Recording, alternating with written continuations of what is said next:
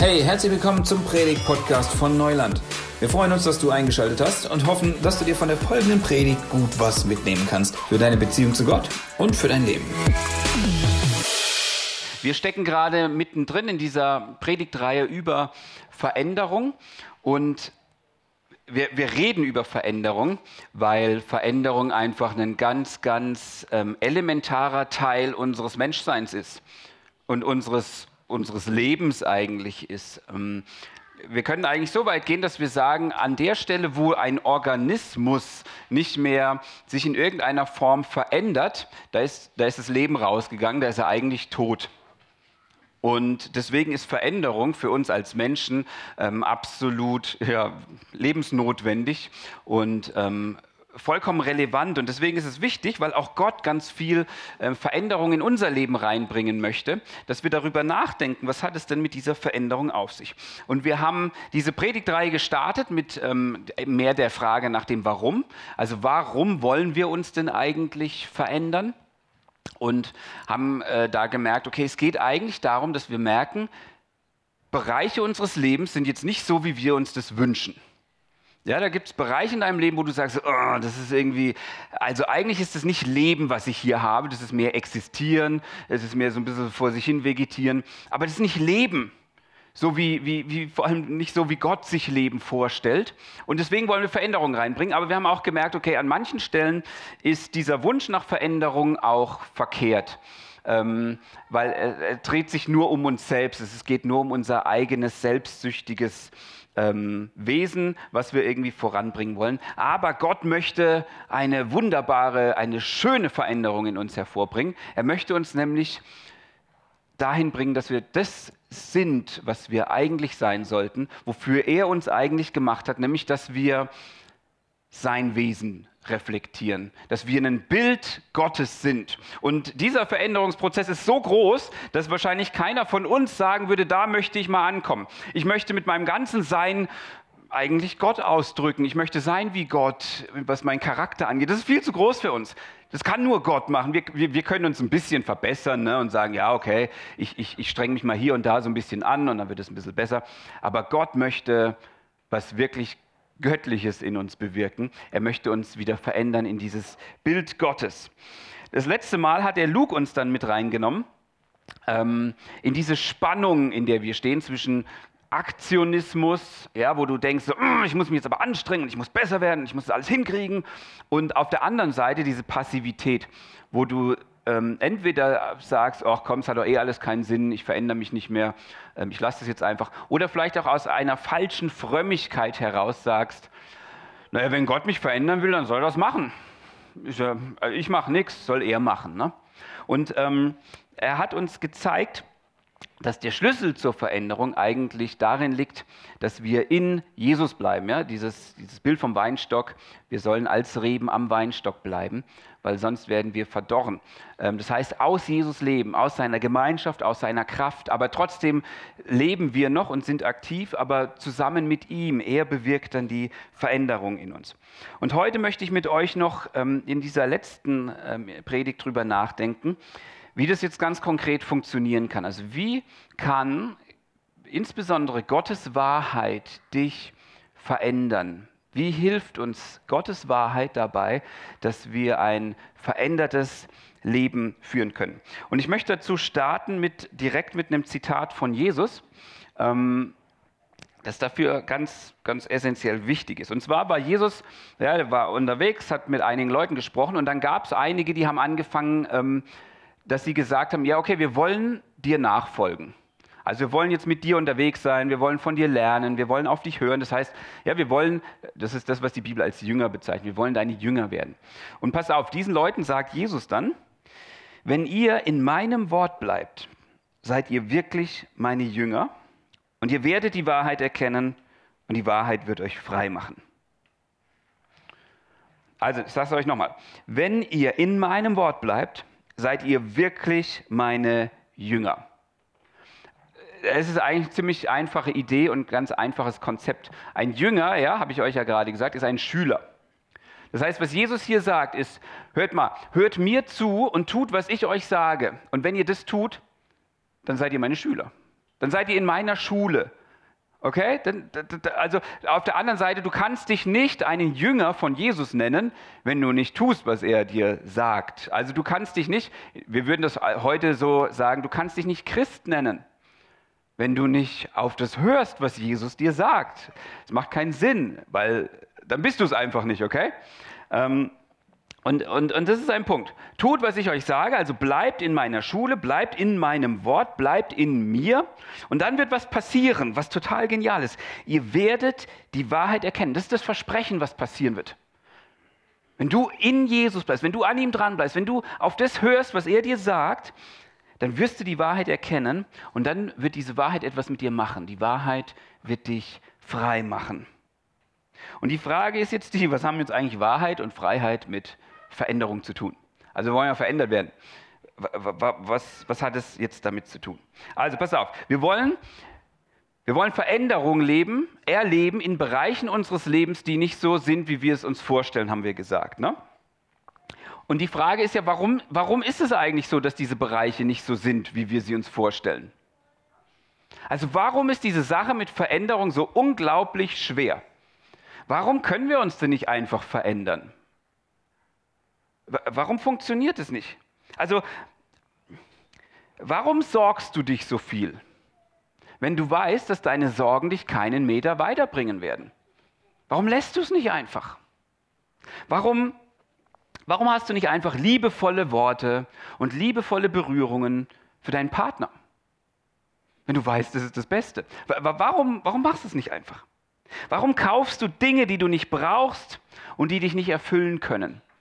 In der Hoffnung, dass sie es doch irgendwie mal kurzfristig tun? Warum suchst du die Anerkennung von anderen, auch wenn du weißt, dass dich das langfristig nicht erfüllen wird? Also warum lässt du es nicht einfach? Warum hörst du nicht auf, dich zu sorgen? Warum hörst du nicht auf, dir Zeugs zu kaufen, was dich nicht erfüllt? Warum hörst du nicht auf, um die Bestätigung von anderen zu betteln? Und ich glaube, ihr alle, wo ihr vielleicht an der einen oder anderen Stelle gerade so dieses Veränderungsprojekt in eurem Kopf habt wo ihr euch Veränderung wünscht, ihr merkt, ich kann halt nicht. Und genau das ist der Punkt. Wir sind gefangen. Ja, wir sind unfrei. Wir sind gebunden. Wir können nicht einfach raus. Wir können nicht einfach das tun, was wir wollen. Wir können nicht einfach das tun, was wir wissen, was eigentlich richtig wäre, weil wir irgendwie innerlich wie gefangen sind und nicht aus uns raus können und da nicht rauskommen. Und das ist genau der Grund, warum wir Freiheit brauchen. Wenn du Veränderung erleben möchtest, dann brauchst du Freiheit. Du musst in irgendeiner Form frei werden, weil du eben nicht einfach sagen kannst, alles klar, dann bin ich ab sofort eben liebevoller. Ja, und, und, und ab morgen bin ich auch geduldiger. Ne? Ich werde nie mehr meine Kinder anschreien. Ist, ist in Ordnung. Es funktioniert nicht, wir merken es. Wir sind gefangen, wir brauchen Freiheit. Und Jesus lädt dich jetzt ein und er sagt, hey, weißt du was? Lern von mir. Werd mein Schüler. Das ist das großartige Angebot, das Jesus dir macht. Er kommt nicht mit dem Zauberstab und sagt, ping, alles klar, du bist frei. Nein, er sagt, komm in meine Schule und lern von mir. Und ich verspreche dir, du wirst frei werden. Und wir werden frei durch Wahrheit, weil Jesus Wahrheit in unser Leben bringt. Und inwiefern macht diese Wahrheit uns jetzt frei? Warum brauchen wir Wahrheit, um Freiheit zu erleben, um zu Veränderungen in unserem Wesen zu kommen? Nun, der Grund dafür ist ganz einfach, dass unsere Gebundenheit und warum wir so gebunden sind, liegt darin, dass wir Lügen glauben. Wir glauben Lügen. Wir sind auf Lügen reingefallen. Und diese Lügen müssen mit Wahrheit konfrontiert werden, okay? Und diese Lüge, im Endeffekt im Lügen liegt das gesamte Problem unserer Existenz. Ja, unser, unser gesamtes Dasein als Menschen hat das Problem von, von Lüge. Und diese Lügen haben Macht, weil wir glauben diesen Lügen. Und dann haben diese Lügen Macht über dein Leben und sie lassen dich Dinge tun, von denen du weißt, dass sie nicht richtig sind.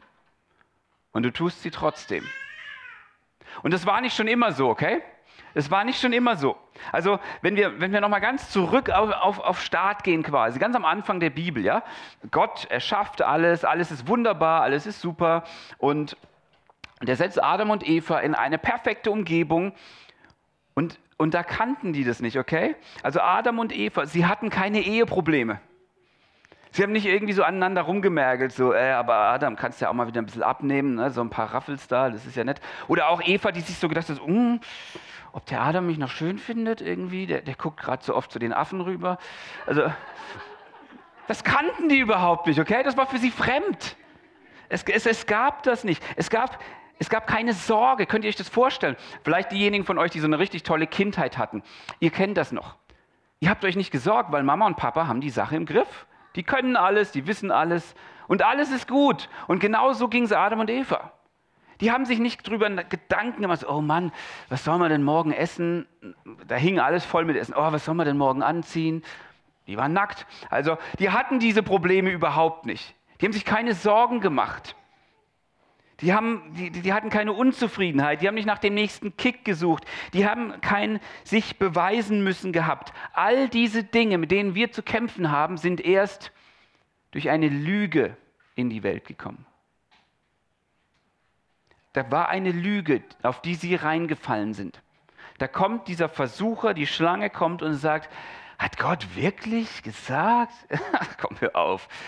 Also das stimmt nicht, was er gesagt hat. Vielmehr stimmt, in dem Moment, wo ihr da von dieser Frucht essen werdet, dann werdet ihr wirkliches Leben haben.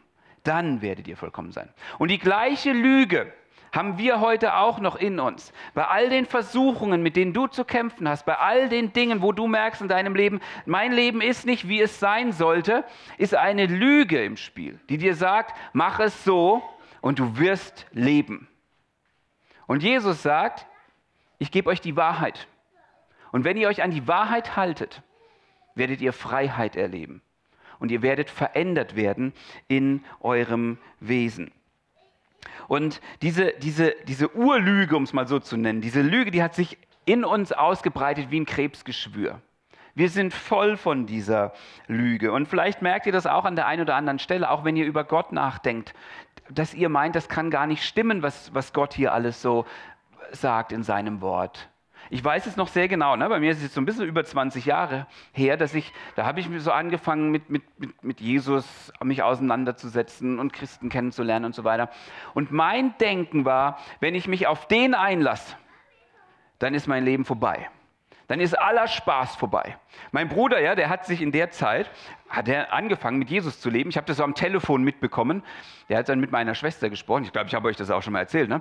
Und mein erster Gedanke, als ich das realisiert habe, was da gerade passiert ist, dass er jetzt mit Jesus lebt, war, jetzt hast du den auch verloren. Ich habe gedacht, der ist weg. Ich habe gedacht, der Spaß ist vorbei, das Leben ist vorbei. Und es hätte nie falscher sein können. Aber ich habe diese Lüge geglaubt. Ich habe gedacht, Jesus wird mir jeglichen, jegliches Leben nehmen, anstatt dass es mir gibt. Und vielleicht kennt ihr das in eurem Leben auch, dass ihr, dass ihr merkt, hey, das sind im Rückblick, das sind Lügen, auf die bin ich reingefallen. Und ich muss euch leider sagen, es wird immer noch ganz, ganz viele Lügen in deinem Leben geben, die du glaubst. Und das ist so das Urproblem der Menschheit, dass wir auf Lügen reinfallen. Ähm, einer der Autoren des Neuen Testaments, nämlich Paulus, ja, war so ein großer Theologe im ersten Jahrhundert, hat viele der Briefe geschrieben, die ihr im zweiten Teil der Bibel findet, im Neuen Testament. Und er hat einen Brief geschrieben an eine Gemeinde in Griechenland, in Ephesus.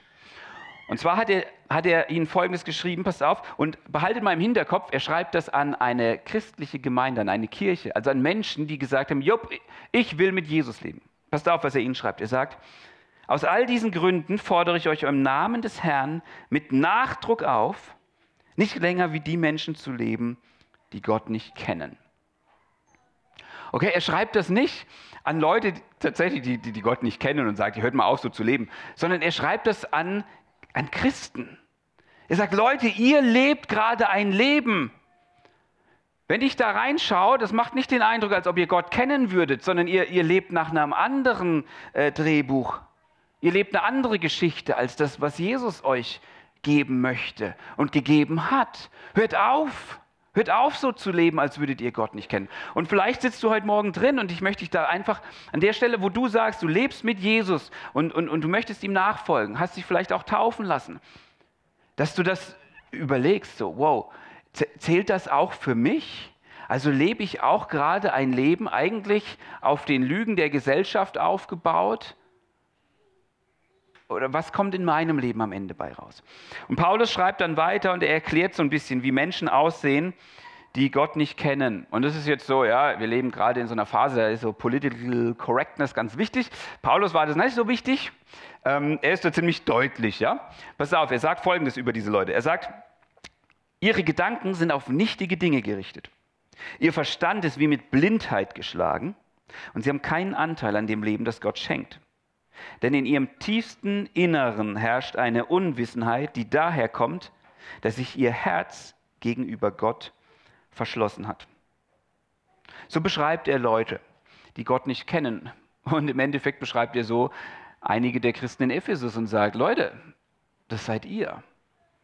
Und im Endeffekt sind es drei Dinge, auf die er hier eingeht. Er sagt, sie haben ein nichtiges Denken.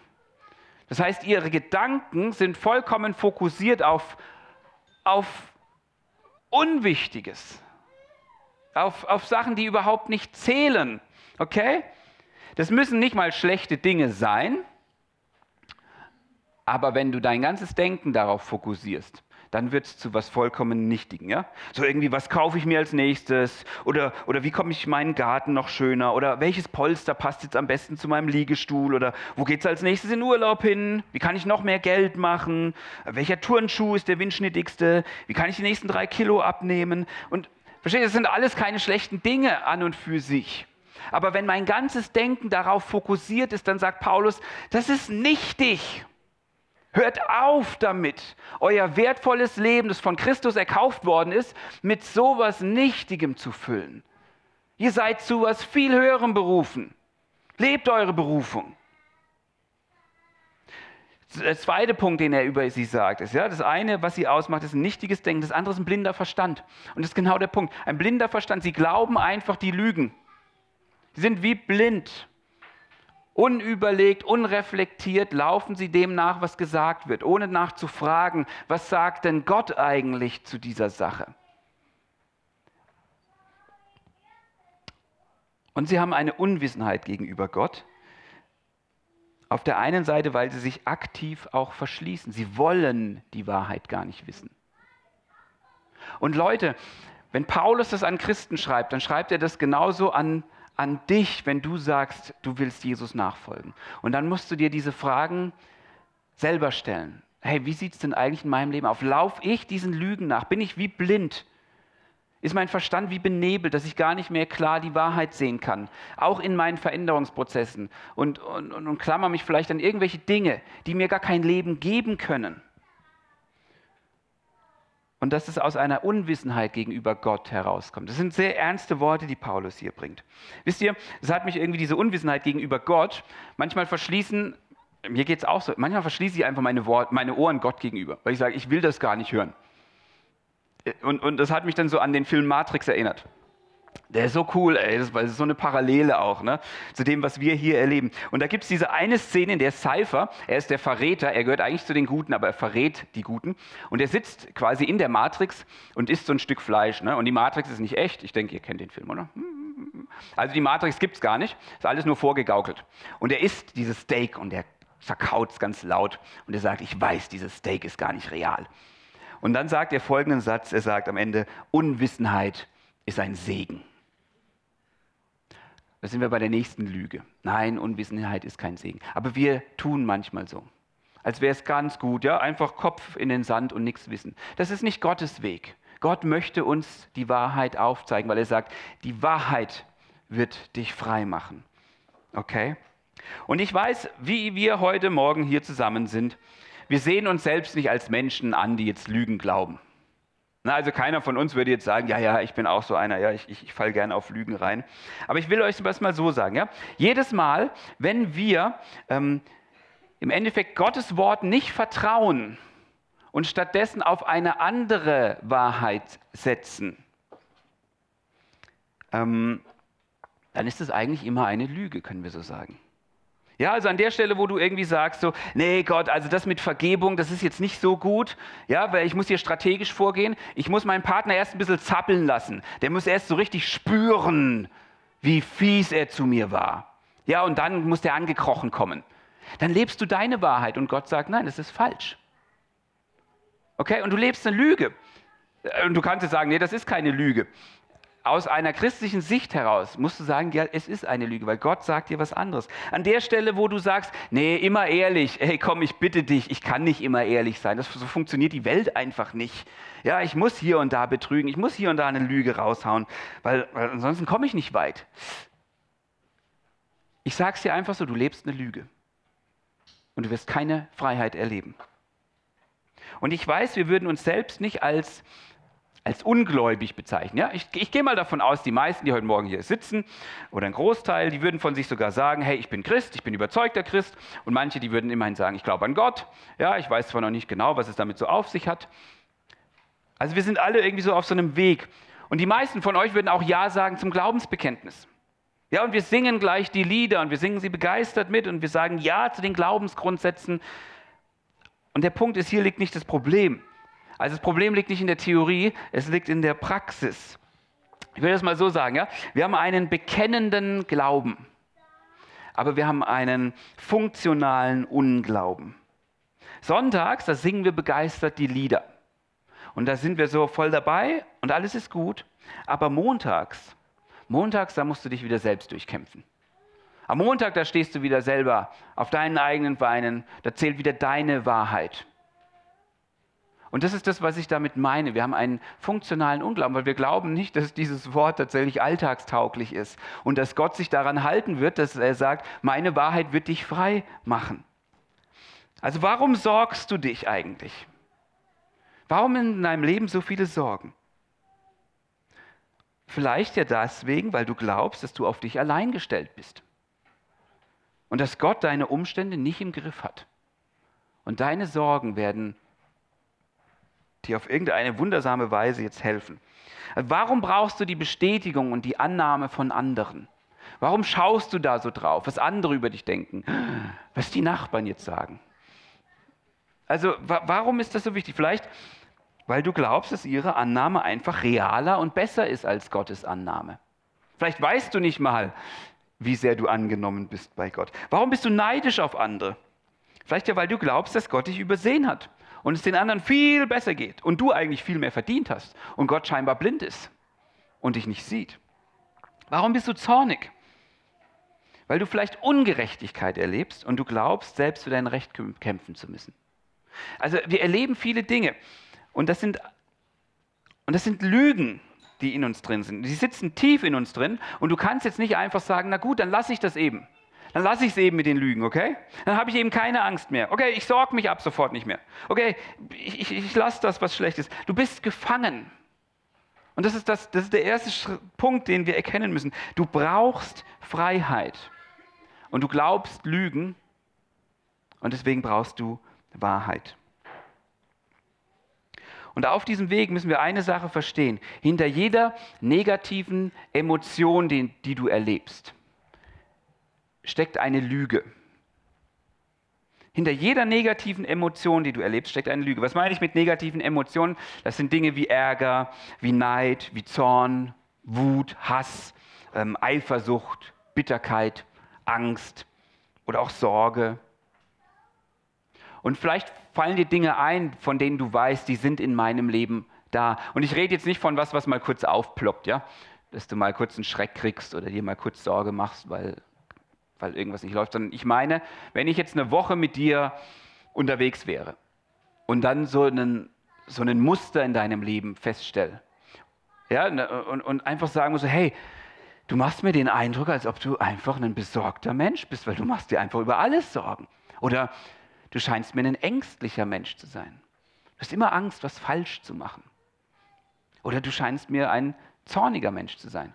Da ist wie so ein Zorn, Fundament. Ja? Wenn irgendwas nicht läuft, dann pom, geht gleich der Zorn hoch. Also es geht hier um, um Lebenseinstellungen im Endeffekt.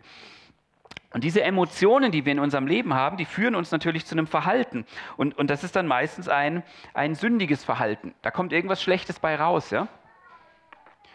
Aber am Anfang steht immer eine Lüge. Also zum Beispiel die Lüge, Gott hat Wichtigeres zu tun, als sich um mich zu kümmern. Und je nachdem, was für ein Typ du bist, reagierst du dann, kommt als Emotion zum Beispiel Zorn hoch. Du bist zornig auf Gott, weil er dich nicht sieht. Und dann entsteht daraus ein Verhalten und du sagst, ich muss alles kontrollieren.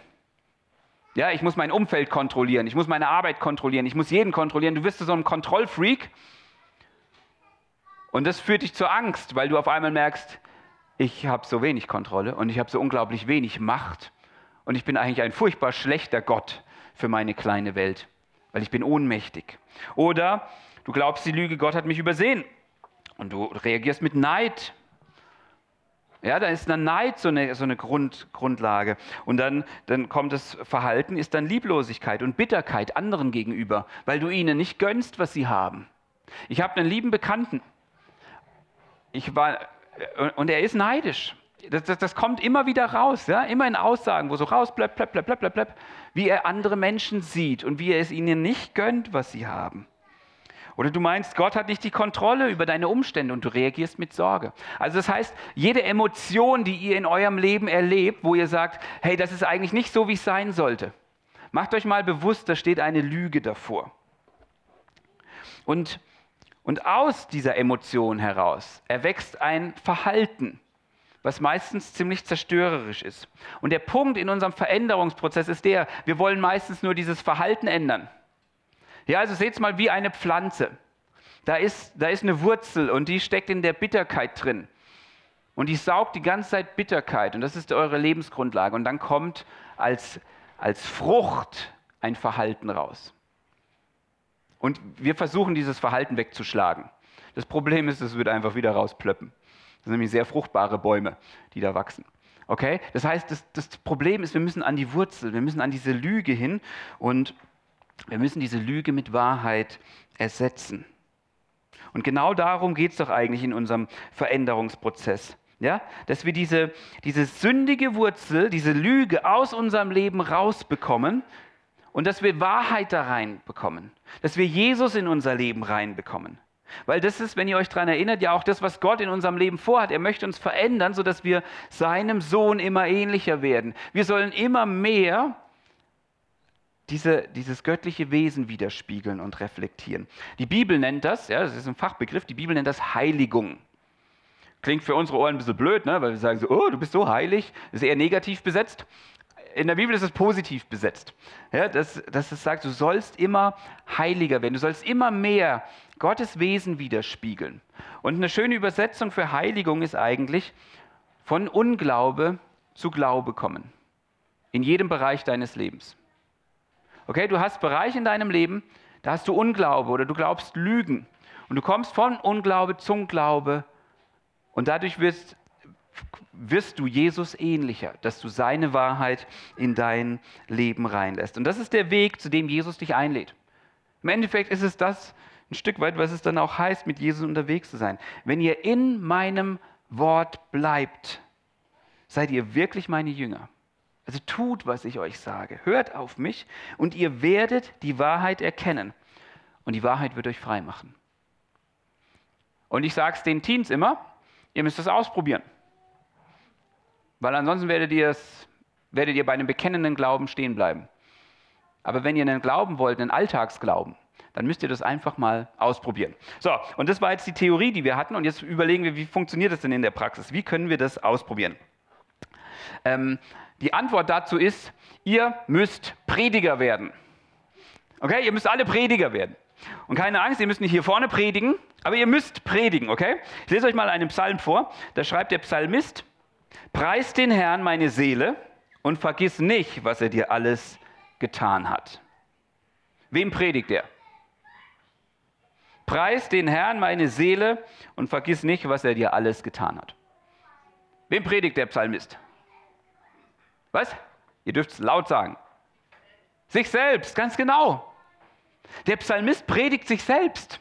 Er sagt, hallo Herz, erinnere dich mal dran, wer Gott ist und was er dir alles Gutes getan hat. Und genau das Gleiche müssen wir lernen auch zu tun. Wir müssen Prediger werden, nämlich Prediger zu unserem eigenen Herzen. Ähm, ein, ein, ein tatsächlicher Prediger aus dem letzten Jahrhundert, ähm, sehr berühmt, Martin Lloyd Jones aus London, er hat Folgendes gesagt, das ist so gut, Leute, das ist so gut, pass auf. Er hat gesagt, haben Sie erkannt, dass der Großteil Ihrer Unzufriedenheit im Leben darauf zurückzuführen ist, dass Sie sich selbst zuhören, anstatt mit sich selbst zu reden. Ich, ich sage euch das nochmal, ja? Haben Sie erkannt, dass der Großteil Ihrer Unzufriedenheit im Leben darauf zurückzuführen ist, dass Sie sich selbst zuhören, anstatt mit sich selbst zu reden? Also wenn du heute zum ersten Mal da bist, dann wunderst du dich jetzt vielleicht, was hier abgeht. So, hä, werde ich jetzt auch noch zu Selbstgesprächen ermuntert oder was? Ein Stück weit ja. Passt auf, ich finde mich da drin so 100 pro wieder. Ja? Wer kennt das von euch? Wer kennt das von euch? Also bei mir passiert das immer unter der Dusche. Ich stehe unter der Dusche und auf einmal geht so dieses Kopfkino los und ich bin wieder in so einem Konflikt drin. Und dann spult dieser Konflikt sich wieder ab und ich habe immer die richtigen, tollen Antworten und ich bin immer der Gerechtfertigte und, und ich, ich habe immer recht und der andere ist immer der Böse, ja? Kennt ihr das auch? Oh, das ist genau das, was er sagt. Du hörst dir selbst zu. Du hörst dir selbst zu, ja? Oder, oder ich bemitleide mich irgendwie selbst, ja? Dass alle anderen so gemein sind zu mir und dass ich eigentlich was viel Besseres verdient habe. Und die Welt ist so fies. Oder, oder ich sehe, was alle anderen haben und denke mir, dass ich das auch verdient habe und oh, das ist so gemein. Und was ich mache, ich höre mir die ganze Zeit zu. Und Martin Lloyd Jones sagt, hör auf damit. Hör auf, dir selbst zuzuhören. Und Leute, das ist, das ist so 100 pro gegen unsere Kultur. Weil unsere Kultur sagt dir, hör auf dein Herz. Tu, was dein Herz dir sagt. Und Leute, es tut mir so leid, weil das hört sich so schön an. Und ich würde es auch so gerne sagen können, aber es ist eine Lüge. Hört auf keinen Fall auf euer Herz. Das ist das, was wir die letzte halbe Stunde gemacht haben. Aus deinem Herzen kommt ein Haufen Müll. Hör nicht auf dein Herz, hör auf Jesus. Er wird dir die Wahrheit bringen, okay? Er wird dir die Wahrheit bringen. Und das ist das, was Martin Lloyd Jones sagt. Er sagt, hör auf, dir selbst zuzuhören. Stattdessen fang an, zu deinem Herzen zu sprechen. Und zwar die Wahrheit Gottes. Sprich diese Wahrheit in dein Herz. Predige sie dir.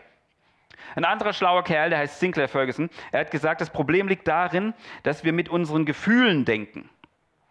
Also wir fühlen nicht immer Freude, wenn wir mit Gott zusammen sind, aber durch den Glauben können wir uns zusprechen, dass Gott unsere Freude ist. Und hier geht es jetzt nicht um Selbstsuggestion, ja? hier geht es jetzt nicht irgendwie um positives Denken und dass ich mir irgendwie denke, so, hey, ich sehe aus wie Brad Pitt. Schon, oder? Also ein bisschen. Nein, natürlich geht es darum überhaupt nicht. Es geht nicht darum, dass wir uns irgendwas einreden, was überhaupt nicht ist. Es geht darum, dass wir die Wahrheit Gottes zu uns sprechen und die Wahrheiten aus Gottes Wort zu uns sprechen.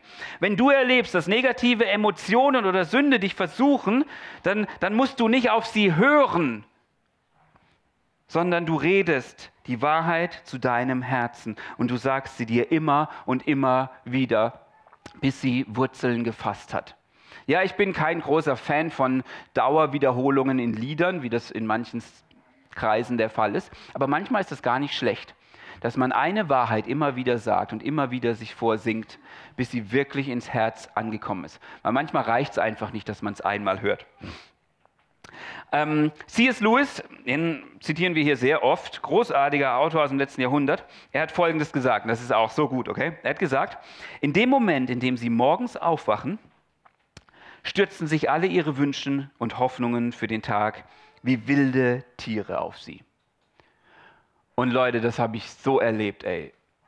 Und, und, vielleicht kennt ihr das auch, ne? Ihr, ihr, liegt noch so in euren Kissen drin, so, uh, da, kommt noch ein bisschen der Gafer raus und die Augen sind noch zu und verquollen, aber das Hirn fängt schon an, los zu spulen.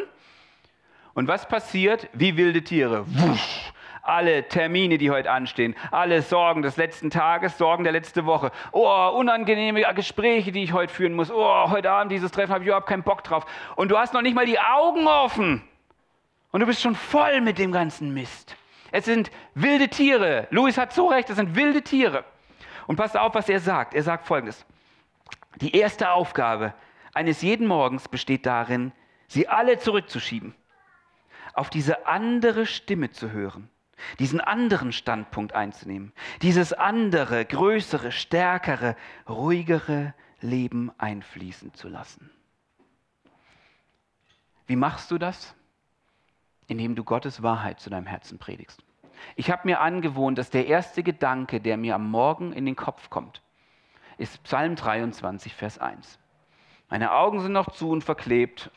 Und da kommen schon die ersten Gedanken und ich sage, nee, der Herr ist mein Hirte. Mir wird nichts mangeln. Und dann sage ich es mir wieder, der Herr ist mein Hirte. Mir wird nichts mangeln.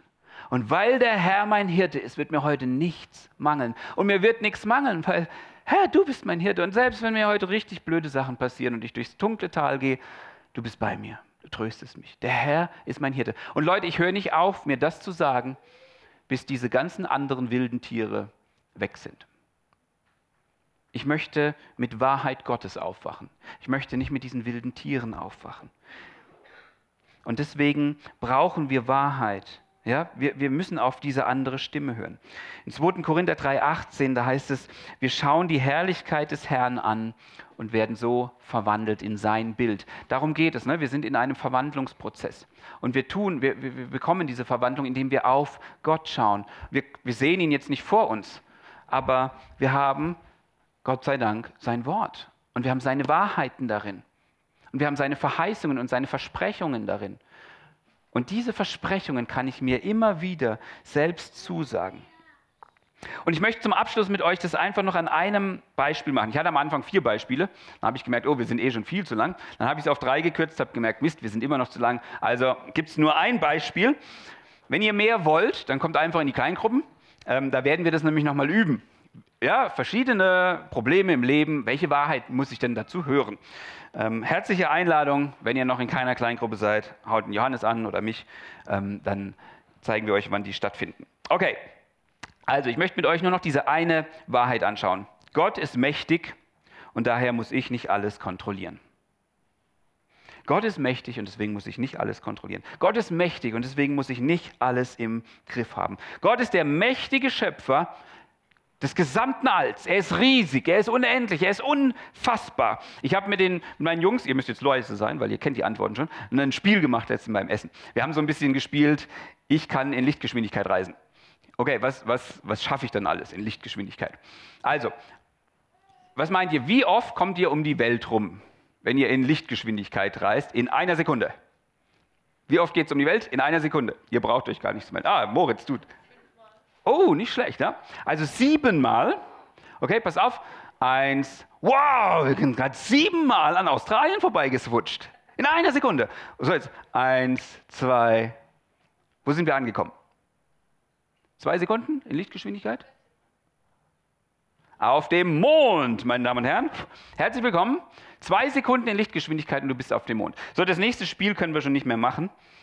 Wenn du zum nächsten Stern reisen willst in Lichtgeschwindigkeit, wie lange bist du unterwegs? Lass sie wenigstens einen Tipp abgeben. Micha, wie lange bist du unterwegs zum nächsten Stern? nee, vier Jahre. Ja, also du bist gerade in einer Sekunde siebenmal um die Welt, aber du brauchst vier Jahre bis zum nächsten Stern. Wenn du die Milchstraße, also unsere Galaxie, einmal durchqueren wollen würdest in Lichtgeschwindigkeit, dann wärst du 100.000 Jahre unterwegs. Und wenn du in die nächste Galaxie reisen möchtest, dann, also dann schaltet mein Hirn vollkommen ab, weil dann wird was umgerechnet, dann bist du zwei Millionen Lichtjahre, also nicht nur Jahre, sondern Lichtjahre unterwegs. Und trotzdem wärst du erst am Anfang, das ganze Weltall zu entdecken. Es ist so unfassbar groß.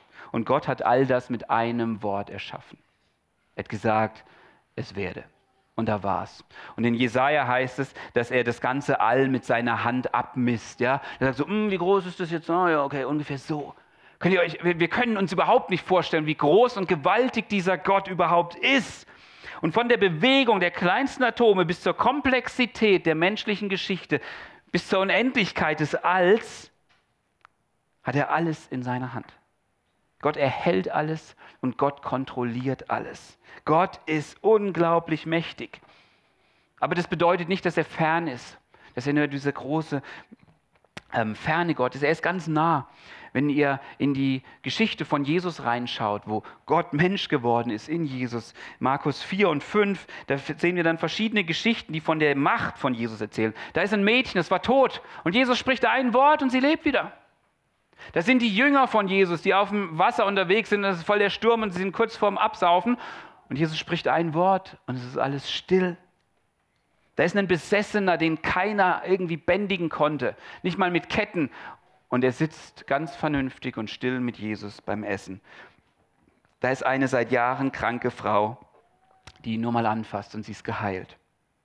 Und zusammenfassen wir dieser ganze Abschnitt, ähm, zusammengefasst mit den Worten von Jesus, hab keine Angst, glaube nur. Und vielleicht ist das eine Wahrheit, die du dir einfach immer wieder zusprechen musst in deinem Leben. Wenn du damit zu kämpfen hast, dass du denkst, Gott hat keine Kontrolle, Gott ist fern, Gott ist weg. Hab keine Angst, glaube nur. Weißt du, Gott ist größer als alle Herausforderungen, mit denen wir zu tun haben. Und er sagt nicht, wir werden nie krank werden oder wir werden nie sterben oder wir werden nie Probleme haben. Er sagt aber, wir müssen die Umstände des Lebens nicht fürchten, weil Gott hat alles im Griff. Gott ist so viel größer. Nicht der Tod hat das letzte Wort. Gott hat das letzte Wort. Und an der Stelle, wo du versucht bist, alles selbst kontrollieren zu wollen, wo, wo Sorge und Angst sich vielleicht in dir breit machen, da schau auf Jesus, er hat alles im Griff. Und sprich dir diese Wahrheit zu, so lange, bis in deinem Herzen Wurzeln fasst. Hab keine Angst, glaube nur. Hab keine Angst, glaube nur. Gott ist größer. Und deswegen müssen wir nicht alles im Griff haben. Okay, wir fassen die ganze Sache hier zusammen. Paulus hat uns gesagt, wir sollen nicht wie Menschen leben, die Gott nicht kennen. Das heißt, wir sollen nicht auf die Lügen dieser Welt hören, sondern wir sollen auf Gottes Wahrheit hören und unser Leben darauf ausrichten. Nur wenn wir vergessen und nicht mehr vor Augen haben, wie groß und wie gut dieser Gott ist, fangen wir an, auf anderes zu schauen und auf anderes zu hören. Aber an der Stelle, wo wir uns immer wieder daran erinnern, wer dieser Gott ist, da werden wir Leben finden. Und das ist das, was Jesus uns verspricht dass wir in unserem Veränderungsprozess Leben finden werden, in seiner Wahrheit, die uns frei macht. Wir müssen also aufhören, auf diese Lügen um uns zu hören und sie durch Wahrheit austauschen. Aber es ist richtig schwer, Leute, weil wir sind dauerhaft mit Lügen konfrontiert. Du wirst jeden Tag mit so vielen Lügen konfrontiert. Du hast drei Feinde, du hast die Welt um dich herum, die dich mit Lügen bombardiert. Du hast den Teufel, der dir Lügen einflüstert. Und du hast dein eigenes Fleisch, sagt die Bibel, ja, dein eigenes Wesen, was sich gegen dich stellt. Also es ist nicht leicht, aber Jesus hat gesagt, hey, lern von mir, folg mir nach und tu, was ich dir sage und du wirst die Wahrheit erkennen und die Wahrheit wird dich frei machen. Das ist sein Versprechen. Und Jesus ist stärker als all das, was uns ähm, anfeindet und ankämpft. Also, ernähre, ernähre dieses Vertrauen in Gottes Größe. Ernähre dieses Vertrauen in seine Herrlichkeit. Freu dich an seiner Güte und lebe aus seiner Gnade. Und das musst du Tag für Tag machen. Ja, Tag für Tag. Es ist durch Gebet, es ist durch die Wahrheit aus seinem Wort, die du dir, die du dir liest. Es ist durch, durch Reflexion und es ist in großem Maße durch Gemeinschaft, dass du andere Menschen hast, die auch Wahrheit in dein Leben reden. Und wenn du jetzt der Versuchung begegnest, ja, dann sag nicht nur, das darf ich nicht oder das soll ich nicht sondern sag, ich muss das nicht. Ich muss das nicht tun. Ja, wenn du jemand beneidest, dann sag nicht, ich darf nicht neiden, sondern sag dir, ich muss nicht neiden, weil ich Jesus habe. Er ist besser. Wenn du, wenn du mit Sorgen zu kämpfen hast, dann sag nicht, ich soll mich nicht sorgen, sondern ich muss mich nicht sorgen, weil Gott alles unter Kontrolle hat. Wenn du die Meinung anderer Menschen fürchtest, dann sag nicht, ich soll Menschen nicht fürchten, sondern sag, ich muss Menschen nicht fürchten, weil ich bei Gott angenommen bin, weil ich bei Gott geliebt bin. Und was auch immer die Sünde dir anbietet, Gott ist größer und Gott ist besser. Und zur Versuchung zu sagen, ich darf das nicht tun, das ist Gesetzlichkeit, das ist Religion. Aber zur Versuchung zu sagen, ich muss das nicht tun, weil Gott größer ist und besser ist, das ist gute Nachricht. Und diese gute Nachricht gibt Jesus uns. Wir wollen jetzt eine Zeit der Stille haben, wo wir nochmal über das nachdenken können, was wir gerade gehört haben. Vielleicht hat Gott an der einen oder anderen Stelle bei dir angeklopft. Vielleicht ähm, sind dir Bereiche in deinem Leben aufgefallen, wo du sagst, oh ja Mensch, ich glaube, hier hänge ich irgendwie an einer Lüge fest. Ähm, ich möchte euch einladen, dass ihr diese Zeit der Stille jetzt gebraucht, um zu beten, um zu Gott zu beten. Ähm, Gott ist, ist ein freundlicher Gott und er lädt uns immer wieder zur Umkehr ein. Und an der Stelle, wo du vielleicht auf Lügen hörst, bekenne das vor Gott und sag Gott, ich, ich hänge hier fest und ich will das nicht. Bitte rette mich hier raus. Hilf mir. Okay? Das heißt, wir können ganz ehrlich vor Gott treten. Ich möchte euch einladen, dass ihr diese Zeit jetzt nutzt, um Gott zu begegnen und mit ihm zu sprechen. Das war der Predigt-Podcast von Neuland. Wir hoffen, du konntest dir gut was mitnehmen, einen Schritt in dein eigenes Neuland machen und Gott mehr entdecken. Wenn du Fragen hast oder einfach so mal Kontakt zu uns aufnehmen möchtest, schreib uns einfach eine Mail an hallo at neuland-church.de. Bis zum nächsten Mal.